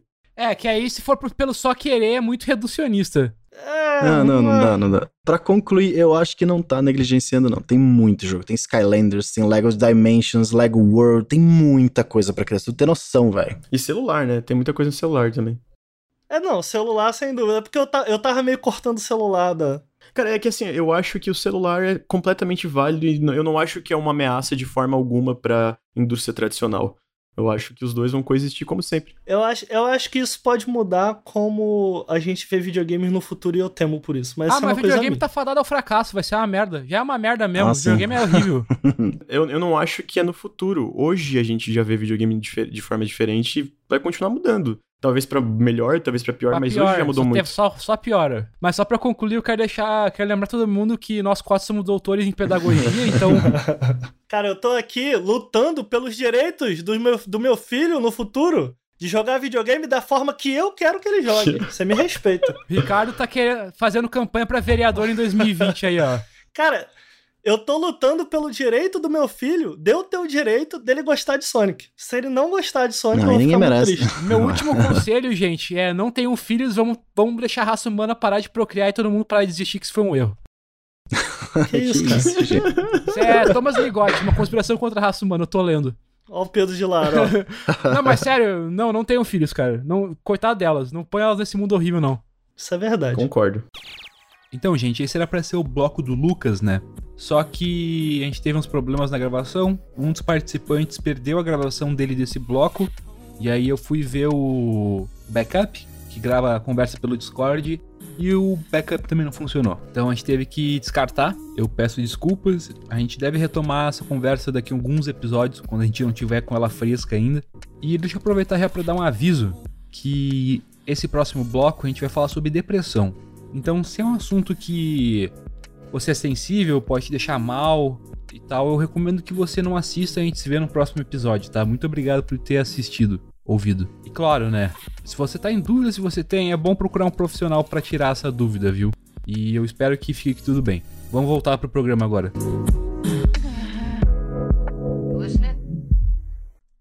Então, gente, a minha depressão voltou bem forte nos últimos dias. Eu ando sem vontade de fazer nada. Boa parte do meu tempo é gasto na cama, olhando pro nada. E então eu não tô jogando muita coisa, mas eu ando pensando bastante na minha relação entre jogos com depressão. Porque por muito tempo eu só fui diagnosticado com depressão aos 17 anos, mas foi porque eu relutava muito que eu não tinha esses problemas tal. Até que um amigo meu, o Paulo, que até estava no início do Nautilus, ele me convenceu que eu precisava ir atrás de ajuda. Mas eu acho que eu tinha depressão desde os 13 anos, 12 anos por ali. E nessa época, videogame na real era o meu hobby principal, assim, sabe? Eu não tinha nenhum amigo muito próximo. No colégio eu era difícil de lidar, eu sempre fui uma pessoa muito difícil de lidar. E eu chegava em casa e não tinha o que fazer. Eu não precisava estudar muito para passar, porque meu colégio não era super rígido e tal. Então eu passava meu tempo jogando videogame. E era uma relação muito de escapismo, assim. Mas não no questão de imersão e tal, mas mais de, ah, ok, vou passar um tempo aqui e tal. E depois, quando eu conheci o Ricardo, a gente se conheceu jogando Team Fortress 2. Muito do meu hábito de jogar era só uma desculpa para passar tempo conversando com ele, porque eu finalmente tinha um amigo, sabe? Tanto é que eu comprei muito jogo merda só pra passar tempo com o Ricardo, viu? Alô Borderlands 1. Valeu a pena. Eu gosto de imaginar que pelo menos eu ajudei a Tales from the Borderlands existir, sabe? Porque, meu Deus, que jogo horroroso. Desde então, desde que eu fui diagnosticado, eu vejo que essa relação não existe mais, assim, eu não consigo fingir que a minha depressão não existe, sabe? Eu cada vez me vejo jogando menos, principalmente porque eu sinto que a maioria dos jogos querem que você finja que tá tudo bem, ou pelo menos que, ah, isso aqui é um outro mundinho. Então os jogos que eu acabo indo atrás são jogos que nem o Rainy Day, que nem o Everything's Going to Be Okay, ou o Kentucky Route Zero. São jogos que aceitam essa realidade não aceitam, né? Eles reconhecem que ela existe e vão contra ela, sabe? Tipo, ah, ok, maneiras de resistir a isso, maneiras de crescer. E eu vejo que muita gente tem uma relação de conforto com videogame, seja ela depressiva ou não, sabe? De buscar o conforto nos jogos. E eu fiquei pensando nisso, porque eu acho que eu não, eu não consigo mais fazer isso. Queria saber mais da, da relação de vocês. Uh, se vocês já fizeram isso, se vocês já buscaram conforto nos jogos se vocês têm algum hábito de jogar quando vocês estão tristes. Eu falando como alguém, assim, complicado, assim, eu tive depressão, é que eu não, eu não sou muito experiente, mas assim, mas eu tive depressão dois anos atrás, tipo, eu, eu fui em psiquiatra e psicóloga, porque eu não conseguia fazer mais nada, eu só chorava, enfim, era bem pesado na época, assim. E eu tinha também dificuldade em jogar videogame, porque eu nunca considerei que eu entrar, tipo, eu entrar, me, me imergir em um jogo me tirava da realidade que eu me encontrava, entendeu? Sim, eu adoro jogar videogame, mesmo se eu tô triste, eu gosto de jogar videogame. Um exemplo agora, essas últimas duas semanas eu tava bem mal com umas coisas pessoais da minha vida. E até, tipo, fui passar o carnaval, viajei e tal, pra ver se eu me ocupava um pouco. Quando eu voltei, o único jogo que eu acho que eu sentava e me ocupava um pouco, por incrível que pareça, era o PUBG, porque eu chamava o pessoal, a gente entrava e eu ficava jogando, ocupando a cabeça e me concentrando naquilo. Mas dois anos atrás, quando tava realmente pesado, que realmente foi uma coisa que eu percebi que me afetava muito, muito. Porque o que foi dois semanas, dessas duas semanas não tinha nada a ver com depressão. Só tava triste por umas coisas e isso acaba me travando, né? Mas, olha só, é, é, vocês vão tudo me xingar agora. Mas um jogo que me afetou muito na época, que hoje eu não gosto mais desse jogo, foi Firewatch. Eu lembro que quando eu joguei, eu me identifiquei com algumas coisas, porque a depressão foram várias coisas que me levaram a ela. Uma delas tinha sido na época o meu relacionamento. E aí muitas dessas coisas de, de relacionamento eu identifiquei com algumas coisas do Firewatch. E aí ele realmente foi uma coisa que deu aquela parada de, nossa, ok, um jogo que fez eu. Uh, talvez me senti um pouco melhor, um pouco acolhido, é a palavra. Mas ao mesmo tempo, cara, para mim, assim, como pessoa, quando eu estou triste com alguma coisa, eu tenho que lidar com o que que tá me deixando triste para eu conseguir realmente aproveitar as outras coisas, sabe? Seja, sei lá, independente que seja, pode, pode ser jogos. Eu realmente fiquei uns dois meses na psicóloga, que o Ricardo lembra que a gente conversava bastante, lembra como eu tava. Cara, me desnorteou. Eu não sabia mais, eu não conseguia fazer nada, assim, basicamente. Então, para eu conseguir fazer alguma coisa que eu achei, eu tava negando, falei, ah, vai melhorar, vai melhorar, e não melhorava, não melhorava, então eu falei, falei com meus pais, falei, eu preciso de um psicólogo. E aí eu fui na psicóloga e comecei a conversar, comecei a entender várias coisas. Eu acho que todo mundo, todo mundo, sem exceção, mesmo se tá bem, tu, pessoa, divino psicólogo. Tu acaba descobrindo muitas coisas que às vezes tu precisava saber e te ajudam, enfim. Essa é a minha forma, assim, eu nunca vi videogame como escapismo, sabe? Eu gosto de me emergir, ficar aqui na minha e jogar e absorver experiência, mas não como escapismo de fugir da minha realidade, não, mas não entende? só isso. Será que escapismo é a única maneira com que o videogame pode conversar ou conversa de alguma forma com a depressão? Eu concordo plenamente, por isso que eu tô falando. O Firewatch eu usei como exemplo porque eu não senti uma parada de escapismo de eu fugir, eu me senti mais acolhido. Por mais que era um jogo, é uma experiência compartilhada que fez eu me sentir um pouco, ah, por mais que isso aqui não seja real, quem escreveu isso teve alguma coisa similar ou teve um pensamento similar, por mais que pode ser um pensamento só na hora da escrita, com sensação parecida. Então, esse tipo de coisa, cara. Mas o que exatamente ele fez? Cara, era muito sobre a relação do protagonista. Assim, eu tô. Isso foi uma coisa mais. Eu fiz uns, um, uns links Uhum. que não eram necessariamente aquilo, sabe? Não, Mas é- total, isso acontece, é. É que o Firewatch tem muito do tema de ah, você não pode fugir do seu passado, né? Então eu consigo ver isso sendo algo bem identificável nas situações. Eu, eu me relacionei muito com o Henry em alguns aspectos desses. Uhum, Não, mas é isso. Basicamente, sim. Foi basicamente algumas falas do, do, do protagonista sobre a relação que ele tinha com a pessoa que ele amava, entendeu? Uhum. Então, algumas coisas que ele falava ali era exatamente. É que às vezes, né? Às vezes é meio bobo porque am- amor, assim, amor no sentido de, tipo, ter relação com alguém é uma parada meio clichê de. Tipo assim, se eu falar o que, que eu senti quando eu estava apaixonado por alguém, provavelmente algum de vocês vai se identificar. Então, basicamente, eu estava jogando, ele falou aquilo, eu me- cara, eu me identifiquei muito. E ele falou como ele estava lidando com aquilo, e eu também me identifiquei muito. Eu fiquei, cara, eu comecei, tipo, chorar um pouco quando eu jogava. Mas assim, eu não gostei da conclusão tanto do jogo. O jogo, como um todo, não é uma experiência que eu gosto. Mas naquela época ele mexeu muito comigo por causa disso, entende? Mas é isso que Então- importa. Sim, eu concordo. Tipo assim, depois o tempo passou e depois eu rejoguei e fiquei, ah, na real eu não gosto muito desse jogo, não. Mas o que, que ele fez naquela época eu nunca vou esquecer, entende?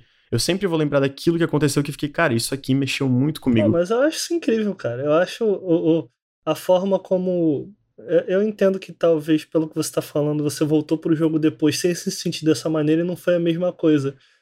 Pô, cara, mas eu acho um momento precioso e muito seu. Que você se sentiu daquela maneira só na. Cara, só naquele minuto, só naquele instante ele poderia te fazer se sentir daquela maneira. Eu acho incrível, cara. Eu, eu conversei um pouco por fora com o Vinícius a respeito disso. Muito porque eu tava curioso pra saber da visão dele e, e de vocês, de forma geral, de como o videogame poderia conversar de alguma maneira com a depressão. Eu tive uma época na minha vida em que foi uma época bem. É engraçado, tudo que eu vejo daquela época me, quase me faz me sentir de novo daquela maneira. Uhum. É, mas eu, eu nunca fui um psicólogo da minha vida, sabe? E eu nunca fui esse cara que, sei lá, psicólogo é coisa de maluco. Tinha muito isso na época que eu era pequeno, que eu era moleque. Cara, eu acho que sinceramente existe até um. é eu tenho certeza que era pior. É, assim, dentro do meu círculo, não. Então eu não sei dizer. Tipo, eu- Não, é felizmente aqui em casa também não, mas. Sério, existe isso ainda hoje? Eu, eu acho que existe. Eu posso estar enganado, mas eu. eu- sim, é que- sim, tem muito ainda. Isso é meio doido, né, cara? Sabe o que, que eu, eu acho que também tem muito daquilo, ah, cara. Precisa de psicólogo, ah, só dá um tempinho que passa. Tem muito dessas ideias, né? Eu vejo, eu já presenciei isso, tipo, ah, cara, tu não. Isso aí passa rapidinho. Então, tipo, é foda tu achar um grupo de amigos que tu. Ou grupo Aham. de pessoas que tu se sinta na liberdade de realmente falar como tu se sente. Porque às vezes, cara, eu falo a minha experiência, tá? E eu acho que pode acontecer uma recaída, mas felizmente, desde que eu fiz o, de- o- o meu tratamento, nunca mais chegou naquele nível, sabe? Quando eu tava mal lá dois anos atrás, muitas das vezes que eu ia desabafar, eu repetia muitas coisas. Só que eu repetia porque aquilo ainda tava me deixando mal, sabe? E eu, pra mim, eu falar, eu tirar aquilo do organismo, fazia eu sentir um pouco aliviado, entende? E não é todo mundo que tem. Ah, to- que acha isso. Tipo, ah, tem muita gente que fala, ah, frescura, mano, tá repetindo isso, já devia ter passado. E. Cara, não. Quem, quem disse que já devia. Que, que padrão é esse que tu acha que devia ou não ter passado? Cada um tem os seus sentimentos, cada um tem a, sua forma de lidar com o que, que tá acontecendo e o tempo também, cada um tem seu tempo, sabe? Então, no meu caso, lá atrás, né, a, a, minha psicóloga me ajudou muito isso, porque eu realmente repetia, e dessas repetições ela tirou algumas coisas que fizeram me, ligar, me aprender algumas coisas muito importante sobre a minha pessoa. Então, sei lá, eu só, eu só quis fazer esse devaneio aqui. É, não, é porque eu tive, eu lá atrás, como eu tava falando, eu tive esse momento bem ruim na minha vida e é, em que eu vivia as coisas de certa maneira com muita intensidade eu fico, eu não, eu não sei, eu nunca, como eu falei, eu nunca fui um psicólogo na minha vida. Quando eu lembro da minha relação com jogos, lá atrás, naquela época, e na, naquela época, com, nos meus 17 anos lá, sei lá, não tinha essa opção, sabe? É, é, eu. Cara, eu, eu, eu, tive uma adolescência é, é, humilde, digamos assim. É, eu, eu, morava em Campo Grande, que é uma, é uma cidade bem de interior, digamos assim, é, aqui do Rio de Janeiro. E meus pais nem tinham dinheiro para me ajudar nesse sentido. Eu estudava em escola pública, etc. Enfim onde eu tô querendo chegar, só que isso não era uma opção. E a opção para mim sempre foi videogame, sabe? Eu, cara, eu amo videogame de paixão, assim, muito também por isso, sabe? Eu tenho uma relação muito forte com videogame muito por isso. E eu fiquei curioso porque naquela época, cara, eu me sentia triste o tempo inteiro, sabe? Eu nunca fui um cara de ter muitos amigos, eu sempre fui um cara que inevitavelmente acabou passando muita parte do seu tempo em casa, né? É, e eu encontrava muito desse ombro amigo nos jogos. O, o próprio Shadow of the Colossus eu lembro até hoje. É, é, inclusive quando eu coloquei quando eu coloquei ele para rodar aqui no, no, PS4 foi esse esse sentimento era, era, era bom, mas é, me, me fazia lembrar de uma época muito ruim da minha vida, sabe? E de alguma maneira eu lembro que jogando Shadow of the Colossus eu conseguia refletir sobre tudo de ruim que estava acontecendo à minha volta e eu de alguma de alguma maneira me sentia retribuindo aquilo ali, sabe? Tipo, como se fosse um saco de pancada, sabe? Tipo, eu não devia estar tá fazendo isso, mas eu tô, foda-se, sabe? É, eu acho que jogos acabaram sendo uma forma de me ensinar muita coisa. E me ensinar. Onde eu chego a ensinar não é só de uma forma, sei lá, literal da coisa, tipo, eu aprendi inglês jogando videogames. E eu fiquei imaginando, cara, eu, eu nem sei se era a depressão que eu tinha naquela época. Eu só via videogame na minha frente, porque eu não queria estar perto de mais ninguém, eu me sentia mal, de, eu me sentia eh, de alguma forma errado, cara. Por um bom tempo da minha vida, tudo que eu ouvia era Creep do Radiohead, porque eu me sentia aquilo, aquela música me representava. Mas eu fiquei me perguntando se Exatamente porque eu nem tenho certeza se era uma depressão, mas se, se para vocês que, como eu falei, é, é, sentiram de fato depressão, que estavam realmente, tinham certeza que estavam depressão, ou diagnosticados, eu não sei se é a única relação que vocês podiam ter com, com, com, com a doença, né? É, é realmente de escapismo, sabe? Cara, eu nunca consegui fugir completamente, assim. A parada de imersão comigo nunca teve. De, ah, eu esquecer de tudo e tal. Cara, eu não tenho muita vontade de jogar videogame agora justamente por achar que o escapismo é muito predominante, sabe? Mas a única maneira de jogos conversar com você é falando diretamente sobre depressão? Não, com certeza. Se é um tema, se depressão é um tema no jogo, eu vou ter interesse. Mas é que, cara, sendo bem sincero, é mais que a maioria dos jogos não me interessam, cara. Eu, assim, eu não me sinto aceito na comunidade em geral. Uhum. Justamente porque jogos AAA não me interessam, os indies mais mainstream também não me interessam, sabe?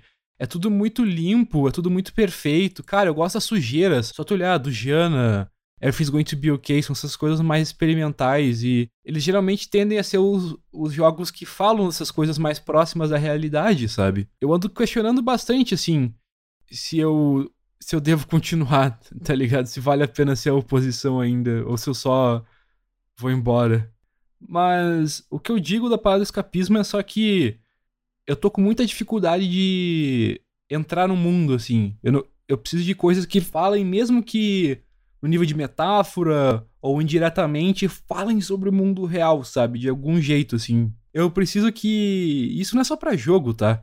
Eu preciso que a obra me diga, cara, eu sei que não tá tudo ok, viu? E nos jogos eu acho que isso é bem menor do que nas outras artes, justamente por o escapismo meio que ser um, um ponto de, de marketing, né, cara? É, talvez porque os jogos, eles, de forma geral, eles são muito mais sobre no empoderamento de quem tá jogando do que qualquer outra coisa, né?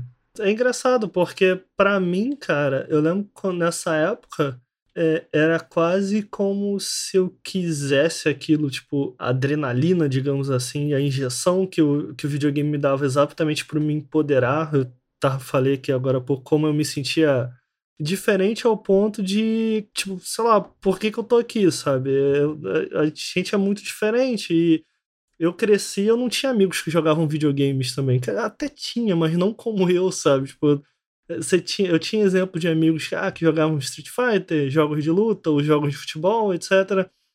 E já naquela época eu gostava de, de, de, outros tipos de jogos também. Então foi onde eu encontrei, de alguma forma, alívio nesses jogos single player em que eu, cara, eu conseguia conquistar alguma coisa, sabe? Eu terminava, matava um. que fosse um chefão, uma coisa mais simples possível, sabe?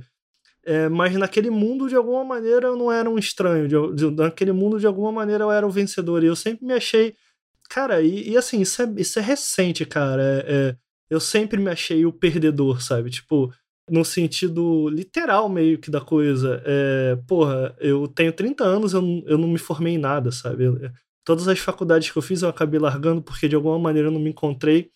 E o Nautilus para mim é um, é um, puxando um pouco aqui pro Nautilus, mas o Nautilus para mim foi uma grande vitória, um projeto tão poderoso, independente do que venha acontecer no futuro, porque foi o projeto em que eu me achei. Foi exatamente na coisa em que eu sempre me achei e falava assim: não, não é isso aqui, o mundo me diz que eu tenho que fazer outra coisa, sabe? Tipo, videogames não. não eu não posso falar sobre videogame. E até o momento que eu falei, cara, de boas, vou falar sobre videogame.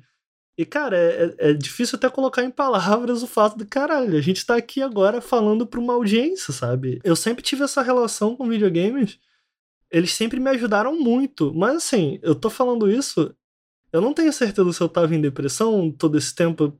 Provavelmente sim, não sei. Mas videogames me ajudaram muito a, sei lá, continuar tentando, sabe? Ou me faziam de alguma maneira enxergar que, cara, era possível. É, é, de alguma forma o meu esforço era recompensado de uma forma mais imediata ali no videogame. Faz sentido isso? Eu não sei. Sim, eles estavam te dando esperança, eu acho. E tu, Bruno, tu tem alguma história, alguma experiência do tipo? É, então eu meio que tô meio de fora porque eu, não, eu nunca senti nenhum desses sintomas assim, nunca tive depressão. Pô, mas você nunca ficou muito triste e foi jogar alguma coisa, coisa do tipo? Não, realmente, eu nunca fugi pro videogame, entendeu? Acontece de eu não querer jogar, por exemplo, que nem vocês falaram, porque eu tô meio desanimado e tal, mas isso não tem nada a ver com, com depressão ou nada desse tipo. Foi muito interessante eu ver esse lado, mas eu não consigo me colocar no lugar, entendeu? Então, e, e eu tava pensando aqui, eu acho que tem mais um, um motivo de eu estar tá me distanciando do, dos jogos, e isso vai virar um confessionário. Pode falar, por favor. Desculpa, mas. É que eu tô numa, numa época que, assim, eu não faço ideia do que vai acontecer com a minha vida, em todas as áreas, assim, de desacreditado no trabalho, na, eu já tenho poucos amigos e eu me isolei da maioria deles e perdi outros por ser uma pessoa difícil. Enfim, e como eu falei que eu não consigo. Eu não consigo me imergir nas coisas, isso sempre fica martelando. Então, muitas vezes eu só paro de jogar até outras coisas porque eu só vou estragar aquilo. Então, ah, ok, de volta pra cama, sabe? Não, não, eu total, eu total entendo, cara, porque essa é uma baita de uma dor minha, assim, de...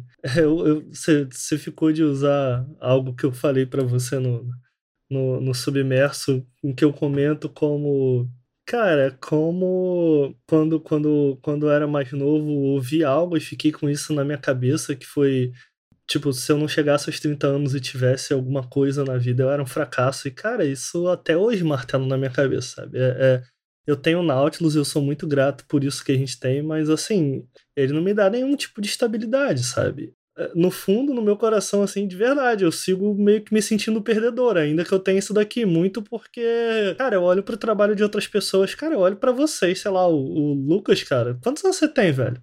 É, fazer 24. 24 anos, ele já tá formado em jogos e tem o Nautilus, sabe? Eu tenho 30 anos e tenho o Nautilus, é isso. E, então, é, eu, eu tenho muito disso, cara, de olhar para outras pessoas e. Cara, eu não sei, eu lembro que toda, toda a minha parte dos 17 é, eu diria até um pouco, talvez ali dos 16 até os 20 foi uma época muito. Né? Cara, eu cheguei a repetir de ano no colégio porque eu não aguentava mais aquilo. Cara, eu, eu detestava colégio com todas as minhas forças, assim. eu detestava estar ali, eu detestava tudo em volta daquilo ali, eu detestava todas as pessoas à minha volta. Cara, eu só queria sair dali, não sei, cara, o que? Eu queria Cara, eu queria voltar para casa e jogar alguma coisa e ficar de boa na minha e aprender alguma coisa. E hoje, ainda que eu tenha de alguma maneira me encontrado dentro de todos esses problemas que eu tive e consiga refletir sobre tudo isso de uma maneira mais.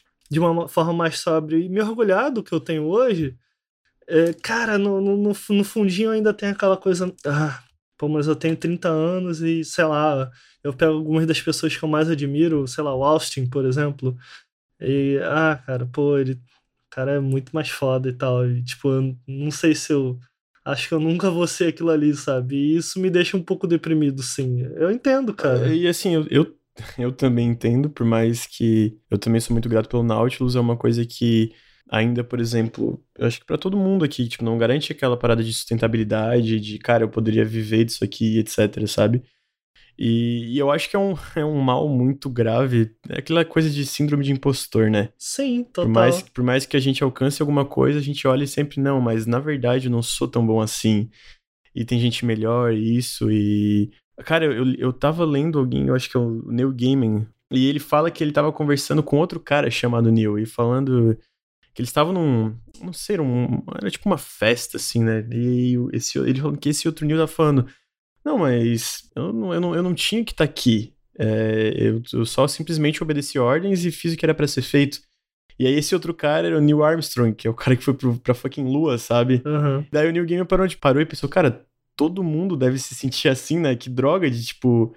Ah, eu tô me sentindo pior que essa pessoa, eu devia ter feito outra coisa melhor. E tudo bem que, assim, isso não é nenhuma forma querendo diminuir o sentimento de ninguém aqui. Eu, eu tô dizendo exatamente porque é uma coisa muito compartilhável, porque eu acho que todo mundo se sente assim muitas vezes, sabe? É um sentimento muito ruim. Mas sabe o que, que eu passei a me permitir, cara? E que eu não tenho dúvida me ajudou muito em todo esse processo, que era algo que eu absolutamente não tinha lá atrás.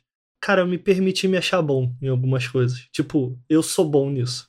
E porque, de forma geral, isso é algo muito mal visto, né? É, é... é arrogante. É... é. Cara, eu parei de me preocupar com isso, sabe? Porque eu passei uma, uma parte da minha vida tão grande é, me importando com isso, sabe? Tipo, isso me fazendo tão mal das pessoas. É um bom exemplo foi esse que eu dei, sei lá, eu, eu, eu sempre joguei bem, eu nunca fui excelente, mas eu sempre joguei bem, eu, sempre, eu entendi a lógica de um jogo de luta, né? Desde cedo, cedo, entre acho que, sei lá, com 15, 14 anos. E, cara, ninguém queria jogar de nenhuma maneira qualquer tipo de jogo de luta comigo, sabe? E, eu me sentia muito mal com aquilo, porque eu tava disposto a ensinar absolutamente tudo que eu sabia, mas ninguém queria, sabe? É, simplesmente não jogo com o Ricardo e eu, eu ficava muito triste com isso, cara, muito triste. E até um momento em que eu falei, cara, de boa, eu sou bom, então já que eu sou bom, vou jogar um, vou, vou participar de uns torneios. Eu cheguei a par participar de torneios aqui no Rio, de Naruto, de Marvel vs Capcom, de Street Fighter, e eu cheguei a ganhar três até. Eu não era tão bom quanto eu achava que era, mas, cara, eu botei na minha cabeça que eu era bom o suficiente para tentar. E, cara, de boa, se eu não me achasse bom o suficiente para tentar, tipo, o Nautilus nem surgiria, sabe? Se eu não olhasse para mim de uma forma, eh, entre aspas, lúcida, e falasse, cara, eu acho que eu sou bom o suficiente para tentar, eu nunca tentaria. Mas se você chega para alguém e fala, cara, ah, sei lá, futebol. Eu sempre fui bom, eu sempre joguei bem futebol. Tá aí uma curiosidade que todas as pessoas se surpreendem sobre mim. Inclusive, por um bom tempo na minha vida, um dos meus sonhos era ser jogador de futebol. Toda criança do Brasil. Chegou a um ponto em que eu falei, cara, de boa, eu sei jogar futebol. E eu falava para as pessoas, não, eu sou bom, eu sei jogar futebol. E todo mundo ficava assim, e eu ficava, tipo, eu sou bom, eu sou bom nisso. É, e isso me ajudou muito, cara, assim, a me sentir menos de bosta. É, eu não conheço nada que eu me ache melhor em nada, mas assim, eu, eu sei reconhecer quando eu sou bom em alguma coisa. E isso me ajudou muito, cara. Então, essa parada de se permitir achar bom, eu tenho muita dificuldade, cara. Vocês sabem, né, que toda vez que eu mando algo para vocês, eu já peço desculpas antecipadas, que ah, não ficou bom e tal. E mesmo olhando em retrospectiva, eu não tem nenhum vídeo que eu tô realmente contente ou algo assim eu sempre só consigo ver a, a grama do vizinho sendo mais verde, sabe? É, é porque é muito louco, Vinícius. É, eu acabei de citar aqui que é uma realidade para mim que às vezes, pô, eu fico pensando no Lucas e falando, caraca, ele já ele tá com a cidade já tem isso. E o Lucas fica, caraca, eu tô na cidade e, e, e, tal pessoa não tem isso. É, é um ciclo é, muito louco, É estranho, cara. cara. Ainda mais no, no Twitter, né? Tu seguindo outros críticos, outros artistas, tu vê que todo mundo meio que tem isso de síndrome do impostor e tal. Só que, sei lá, essa, essa parada de não me sentir aceito no círculo tá me desmotivando bastante, assim. Eu não. Eu não sei até que ponto eu tenho energia para ficar, tipo, lutando contra, sabe? Ser uma resistência e tal. E olha que eu tô falando isso do alto dos meus privilégios, né? Tipo, eu olho pessoas que nem o, o Yusuf Cole, ou a, a própria Thaís Weiler, a Liz Wilson, que são pessoas muito mais talentosas que eu e sofrem muito mais que eu também com oposições e, cara, eles continuam e eles fazem trampos muito melhores que meus. Dá vontade de parar, parar eles e perguntar, cara, por favor, me dá as dicas aí, como é que faz, sabe? Cara, nisso de, de citar a Thaís Weiler, eh, eu acho que o Rainy Day é um ótimo exemplo, assim, principalmente em contraste com o Hellblade, porque eu joguei umas 4 horas do Hellblade para esse podcast, para ter uma noção, já que né, ele é muito elogiado. E, cara, tudo bem que tem ele de ele não ser só sobre depressão, né? Ele é sobre a psicose da Senua, mas tem coisa de depressão. E realmente, a parada dos sintomas é, um trabalho muito legal, assim. A parada das vozes é muito bem feito, de tipo, Incrível. tipo, tá te duvidando e tal. Só que ao mesmo tempo, eu acho que eu até falei em um dos podcasts anteriores sobre um texto da Dia Lacina pro Polygon, que fala sobre os problemas da representação do, do Hellblade. Eu vou colocar na descrição que ela fala que, cara, ok, o Hellblade representa sintomas muito bem, mas, tipo, ele não fala de quando eu tenho que ir pro trabalho sem, sem vontade nenhuma, quando eu não consigo nem abrir o meu, o meu celular e falar com meus amigos e tal. Esse, esse é um lado que ninguém fala sobre a depressão, sabe? A gente quase não fala sobre depressão, né? Vou ser sincera, só quando uma celebridade morre, basicamente. Eh, e geralmente é nesses casos extremos de suicídio até nos jogos, né, as representações mais comuns são nesses casos extremos, né? No Hellblade, no Life Strange também tem uma, cenas muito legais, mas é sobre uma personagem à beira de suicídio e tal. Mas tem uma parte da depressão que ninguém fala, cara, que é a parte que você tá deitado na cama, olhando pro nada, você não tá nem confortável, tá sentindo um lixo e tem um vazio dentro de ti. Tu não tá pensando em nada, assim, tipo, tu simplesmente acabou qualquer esperança que tu tem e tu simplesmente se sente incompleto. E, cara, isso não vai embora, velho. Pode amenizar, mas não vai embora. Ninguém fala dessas coisas. E o Rainy Day, ele é incrível justamente pela premissa dele. Que é basicamente, cara, a tua personagem acorda e ela tem que ir pro trabalho. Então o jogo se passa durante uma manhã. E é tipo, é tu se convencendo a sair da cama, tu tentando se vestir. E, cara, tem uma cena que me marcou muito, assim que é basicamente tu tá, tu já conseguiu sair de casa, né? Tu pode perder antes, o jogo tem vários finais. Uhum. Tu conseguiu sair de casa, tu tá no ônibus e o tempo inteiro tu tem que relutar para não ir embora. Tipo, o tempo inteiro tem uma opção, ah, descer do ônibus e pegar um para ir para casa, sabe? Porque tu fica, ah, tá quente aqui dentro, tu tendo que ficar eh, em pé, tá apertado. Então, todas essas pequenas coisas vão, tipo, aos poucos te tentando a, a voltar para casa. E, cara, isso é uma coisa que aconteceu comigo, cara. Inúmeras vezes eu já, tipo, indo pra faculdade, eu simplesmente desci do ônibus, fui pro outro lado da rua e esperei outro ônibus passar para ir para casa. E, tipo, muitas vezes por motivos banais, assim. Tipo, eu criava uma justificativa porque, na real, eu não tinha força nem coragem de seguir, tá ligado? E é tipo, é isso que eu quero, assim. É isso que eu acho tão foda do Rainy Day. É algo próximo, sabe? Eu acho que coisas como Hellblade têm valor, principalmente por ser ambiciosos e, e tratar e tal. Só que eu sinto falta dessa coisa do mundano mesmo, sabe? Algo que eu poderia ter vivido. O, o mundano, o mundano ele não é, ele não é muito tratado no, nos jogos, né? Então talvez por isso talvez até daí saia essa sua resistência, né, Vinícius, com jogos, porque de forma geral realmente você está fazendo muitas coisas incríveis e, e, jogando. E eu, eu fiquei muito curioso em ter essa conversa com vocês, muito porque isso que você falou, cara, eu absolutamente me identifico. De, cara, no meio do caminho voltar para casa sem motivo nenhum, tipo, só porque parece é engraçado, cara, porque quando eu penso nessa época da minha vida, eu penso escuro quase. Parecia que tava tudo escuro, cara. Tipo, eu não sei explicar o que Sim. é o escuro, sabe? É meio que um borrão. É, é um cara, é de verdade. É a melhor definição que eu encontro para definir, cara. Parecia que tava tudo escuro, sabe? Tanto que, é, sei lá, vai parecer meio bobo, mas até hoje eu, eu me emociono muito com a música do Capital Inicial. É, é, se um dia eu pudesse ver meu passado inteiro, é, se eu visse sol, né? Uhum. Porque só chove e chove. Porque aquilo ali absolutamente me remete para essa época da minha vida. E é engraçado, porque eu, eu não tinha essa coisa de sei lá, eu não queria me ver representado num jogo. Muito pelo contrário, eu queria, eu queria encontrar o, o absoluto oposto disso. E eu acho que videogames acabaram me ajudando muito por causa disso. Let's get scratching. Bom, é nesse ritmo super animado que a gente tá encerrando o episódio. Acho que esse não é um bom tema para acabar o podcast, né, cara? Pelo menos a gente não tá fingindo. Eu preciso fazer um agradecimento aqui ao Vinícius Cabral e ao João Santos, que são dois dos nossos patronos na nossa campanha do Apoia-se que possibilita esse programa e várias outras atrações do Nautilus acontecerem. Gente, muito obrigado. Se você quiser e puder ajudar, pode ver mais detalhes em apoia.se barra Nautilus. Qualquer contribuição ajuda muito. Como sempre, qualquer crítica ou sugestão é bem-vinda. Vocês podem enviar elas pro nautiluslink.gmail.com ou comentar no próprio SoundCloud, pode mandar pra gente no Twitter também.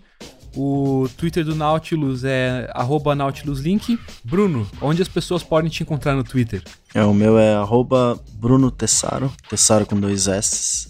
E onde as pessoas podem te seguir, Lucas? Uh, o meu Twitter é lucasEdwardRZ. Este é o meu Twitter, vocês podem me encontrar lá, mandar perguntas, dar um oi. E tu, Ricardo, qual o teu Twitter? Meu é arroba RicardoRGN. Tô lá, eu não. também... Não é não? Não é não, é Ricardo Nauts. Ih, Meu é Deus, verdade. Desculpa. É, arroba Ricardo Naldo. Não, não, não, não, não era muito chegado em Twitter, mas peguei gosto pela coisa e tô lá o dia inteiro. E claro, nosso carro-chefe são os vídeos ensaios, então se você não conhece, você pode acessar youtube.com barra nautiluslink ou então facebook.com barra canal Nautilus, onde a gente tem conteúdo de vídeo. O Lucas acabou de lançar um vídeo sobre PUBG que ficou muito legal. A gente fica por aqui e até o próximo episódio, gente. Um beijo.